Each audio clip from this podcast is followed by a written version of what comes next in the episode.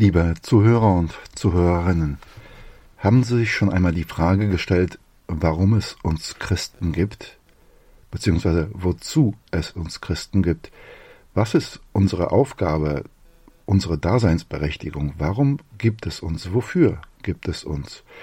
Natürlich könnte man sagen, Christen gibt es, weil es Jesus Christus gibt und er Jünger in seine Nachfolge gerufen hat, also die Kirche gegründet hat, die Gemeinschaft der Christen, seiner Nachfolger.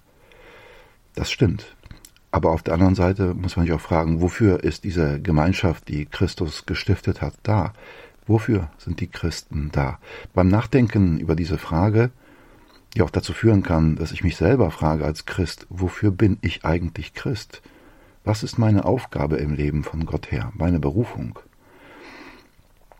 Als ich über diese Frage nachdachte, fiel mir ein Wort von Jesus ein, der in der Bergpredigt Matthäus fünften Kapitel zu seinen Jüngern sagte, ihr seid das Salz der Erde. Und über dieses Wort von Jesus, ihr seid das Salz der Erde, und ich glaube, das trifft ganz gut unsere Berufung neben, äh, dass wir Licht der Welt sind, dieses Wort Salz der Erde, darüber einmal mit Ihnen nachzudenken. Als Jesus dieses Wort gebrauchte, ihr seid das Salz der Erde, dann bedeutete Salz damals etwas anderes, als es für uns heute bedeutet, oder es bedeutet noch mehr. Denn Salz war damals, man nannte es auch das weiße Gold. Etwas sehr, sehr Kostbares. Das heißt, wenn Jesus sagt, ihr seid das Salz der Erde, sagt er, ihr seid etwas Kostbares auf dieser Welt. Ihr seid Gold wert. Das zum einen. Zum anderen, ich glaube, er gebrauchte dieses Wort nicht nur, um unseren Wert auszudrücken, sondern auch um zu zeigen, wie wir Christen in der Welt leben sollen, was unsere Aufgabe ist. Und das kann man anhand von Salz sehen. Dazu einige Vergleiche. Salz zum Beispiel ist aus sich heraus nichts Besonderes. Es wird dann etwas Besonderes, wenn es einer Speise zugefügt wird und dann den Geschmack der Speise verbessert. Das heißt, aus sich heraus sind wir nichts, aber wenn wir uns mit Gott verbinden und für andere da sind, dann erfüllen wir ja den Sinn dessen, warum wir da sind. Uns einzumischen, beizumischen in diese Welt. Dabei kommt es aber auch darauf an, wie ich mich einmische in diese Welt, wo ich mich dazu tue, sowie die Frage, welches Salz zu welcher Speise und wie viel. Denn ich kann natürlich zu viel Salz in eine Speise reintun und dann wird sie ungenießbar, die Suppe versalzen. Ich kann aber auch zu wenig reintun und dann ist es genauso ungenießbar. Also man muss die richtige Dosierung für die richtige Speise finden. Das heißt übertragen auf unseren Glauben, dass wir uns fragen, was braucht der Mensch, der mir gegenüber ist, von mir als Christ, als Christin? Braucht er einfach nur ein offenes Ohr? Braucht er gute Worte? Braucht er andere Art von Unterstützung? Braucht er vielleicht, dass ich mit ihm in der Bibel lese und nach Antworten suche? Dass ich vielleicht jemanden zum Gottesdienst einlade? Oder über den Glauben spreche? Oder für den Menschen bete? Oder einfach nur da bin? Welche Dosierung muss ich anwenden, damit der Glaube Geschmack bekommt beim anderen? Etwas weiteres, was mir beim Thema Salz einfällt, Salz wurde vor langer Zeit benutzt, um ähm, Dinge lebendig zu halten.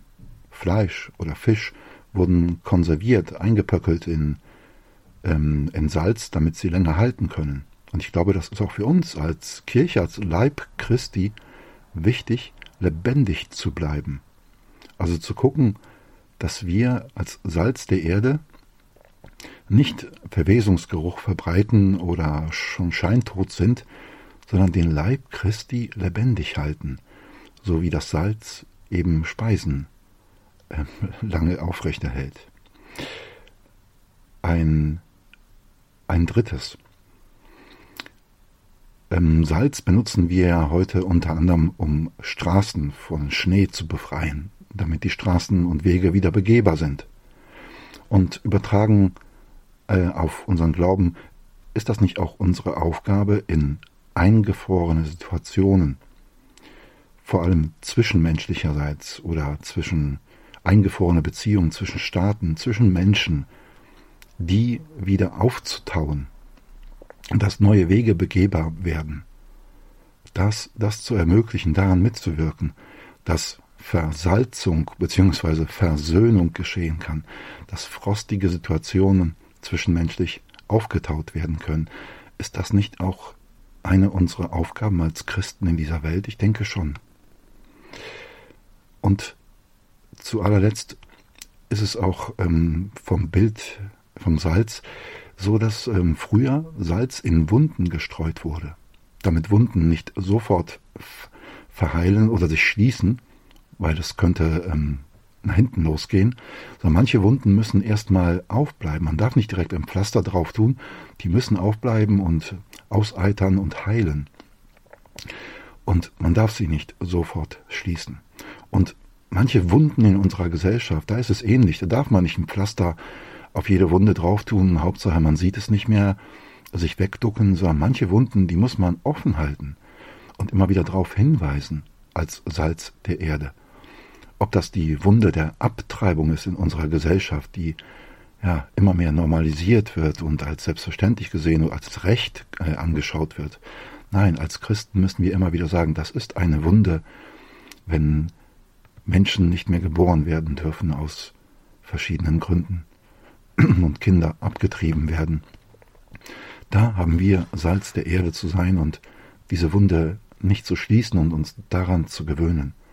Und es gibt viele andere Wunden in unserer Gesellschaft, Ungerechtigkeiten, auf die wir Christen prophetischerweise hinweisen müssen, wo wir uns nicht mit abfinden dürfen.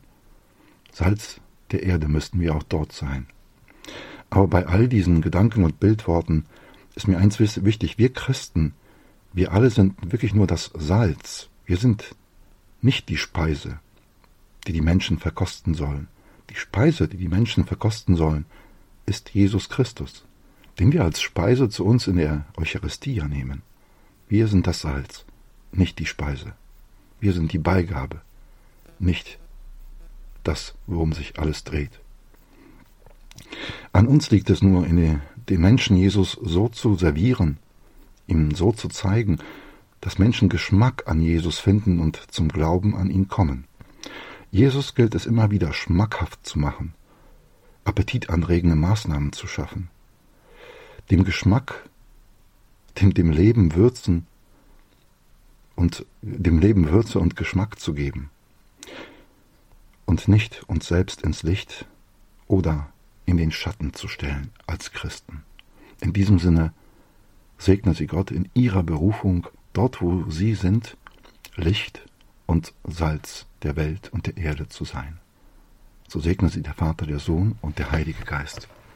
Amen.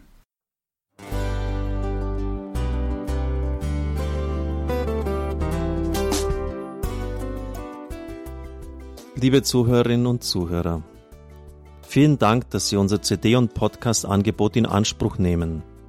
Wir freuen uns, dass unsere Sendungen auf diese Weise verbreitet werden. Dieser Dienst ist für Sie kostenlos. Für uns ist er allerdings mit einem nicht unerheblichen finanziellen Aufwand verbunden. Deshalb sind wir für jede Spende dankbar. Alle Bankverbindungen unserer Spendenkontos können Sie über unsere Homepage horeb.org unter dem Menüpunkt Spenden einsehen. Dort besteht auch die Möglichkeit, online zu spenden natürlich nach den neuesten Sicherheitsstandards. Sie können diese Informationen auch bei unserem Hörerservice unter der Telefonnummer 08328 921 110 erfragen. Ich wiederhole die Rufnummer 08328 921 110. Vergelt's Gott für Ihre Unterstützung. Ihr Pfarrer Kocher.